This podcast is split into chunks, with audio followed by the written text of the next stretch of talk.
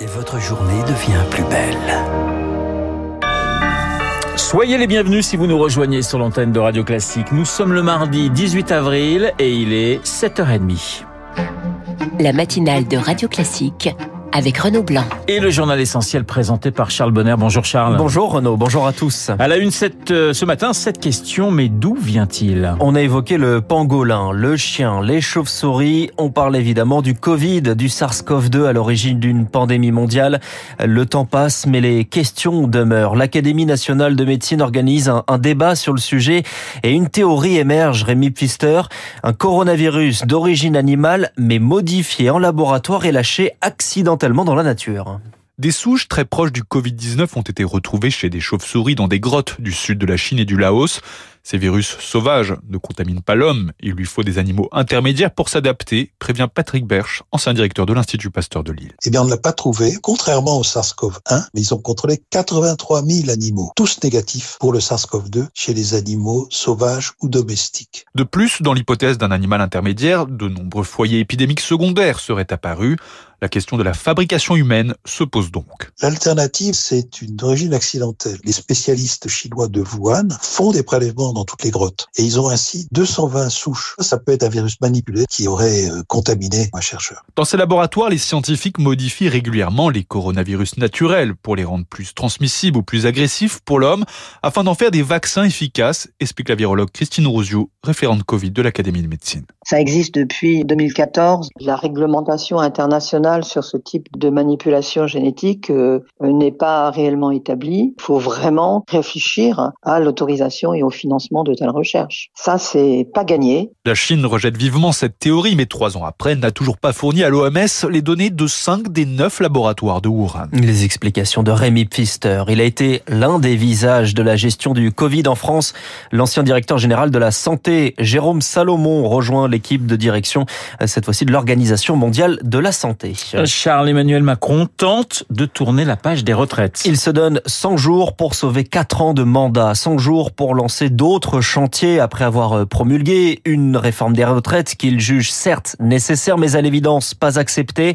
Peu d'annonces hier soir lors de son allocution mais des ambitions sur l'éducation, la santé, l'immigration, la justice mais aussi sur le travail. Améliorer les revenus des salariés faire progresser les carrières, mieux partager la richesse, améliorer les conditions de travail, accroître l'emploi des seniors et aider aux reconversions.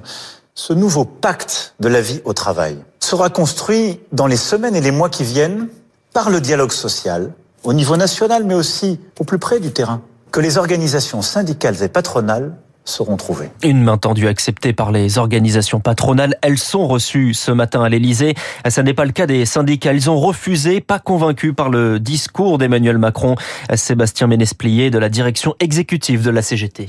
Mais ces sujets-là auraient dû être discutés avant d'aller sur euh, une réforme des retraites. Il faut assumer euh, cette erreur. C'est pour ça que les organisations syndicales n'iront pas euh, rencontrer jusqu'au 1er mai le président de la République il y a véritablement un risque que ce soit que les patrons euh, qui discutent euh, avec l'exécutif. C'est euh, une voie qui a déjà été utilisée. Et en même temps, ce risque-là, s'il est pris, il va faire grandir cette colère d'un pays qui est déjà très désorganisé. Sébastien Ménesplier joint hier soir par Zoé Pallier au moment où des rassemblements avaient lieu dans plusieurs villes de France.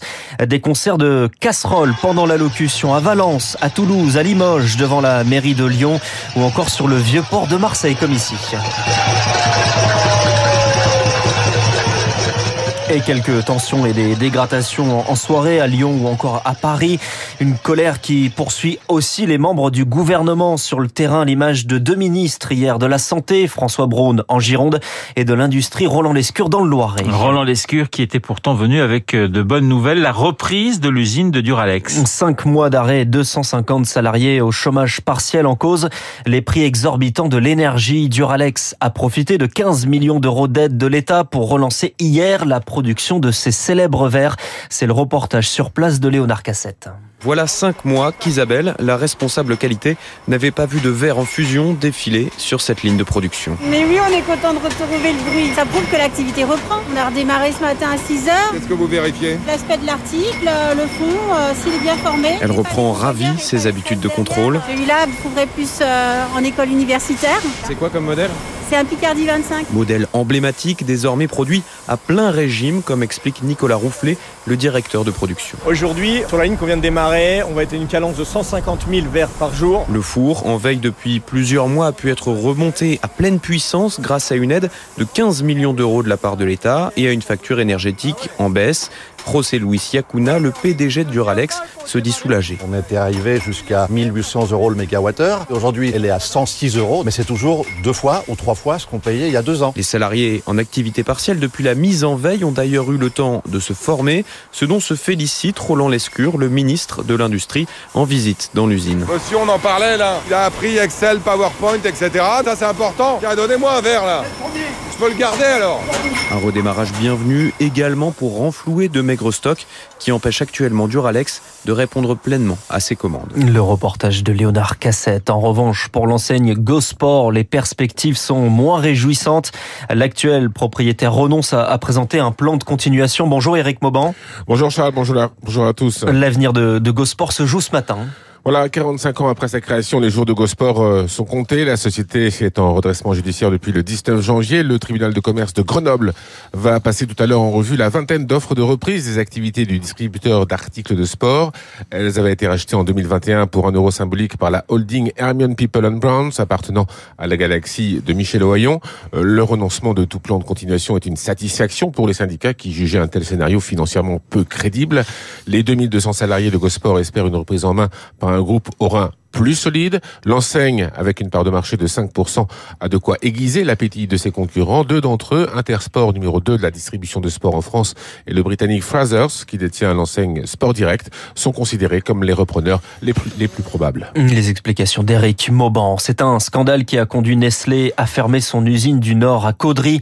Les pizzas surgelées contaminées à la bactérie Escherichia coli. Deux enfants en sont morts, des dizaines blessés, parfois gravement. Nestlé France, propriétaire de la marque, va indemniser 63 familles de victimes. La procédure au pénal pour homicide et blessures involontaires reste ouverte. Charles, au Soudan, un convoi diplomatique américain attaqué hier. Une attaque sans faire de blessés, illustration de cette tension sur place, ces affrontements depuis dimanche entre militaires et paramilitaires sur fond de tension entre deux généraux que le secrétaire d'État Anthony Blinken a appelé pour leur demander de cesser les combats qui ont fait déjà plus de 185 morts dans le pays. Hier, l'ambassade l'ambassadeur de l'Union européenne a été agressé à son domicile. Une visite rare. Vladimir Poutine s'est rendu dans la région de Kherson, région partiellement occupée par la Russie dans le sud de l'Ukraine. C'est à la frontière avec la Crimée annexée. Le président russe y a rencontré des, des militaires. En revanche, le Kremlin l'a annoncé ce matin, mais sans préciser quand ce déplacement a eu lieu. Du sport pour terminer, du football. Et les quarts de finale, retour de Ligue des Champions ce soir. Deux matchs, un duel italien entre Naples et le vainqueur de l'aller, le Milan AC.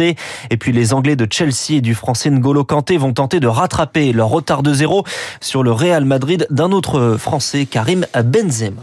Le journal de 7h30 présenté par Charles Bonner. Mais moi, je mettrai une petite pièce sur Naples, vous voyez? Oui, je sais que vous êtes très fan de Naples. Hein. Et vous les imaginez même gagner la Ligue des Champions. Eh ben, eh oui, je, je, pense qu'ils peuvent créer une surprise. Mais enfin, si ça je se pense que vous pouvez gagner beaucoup d'argent. Oui, si mais si ça se trouve, ils seront éliminés ce soir. Donc, on va voir. Mais je vous dis, moi, le Napoli peut créer la surprise. Voilà, ce n'est que mon avis. Charles Bonner pour le journal de 7h30 que vous retrouverez à 8h30 pour un prochain point d'actualité. 7h38 sur l'antenne de Radio Classique. Dans un instant, nous allons parler inflation, nous allons parler pouvoir d'achat avec Philippe Moati, économiste et cofondateur de l'Observatoire Société et Consommation. 7h39.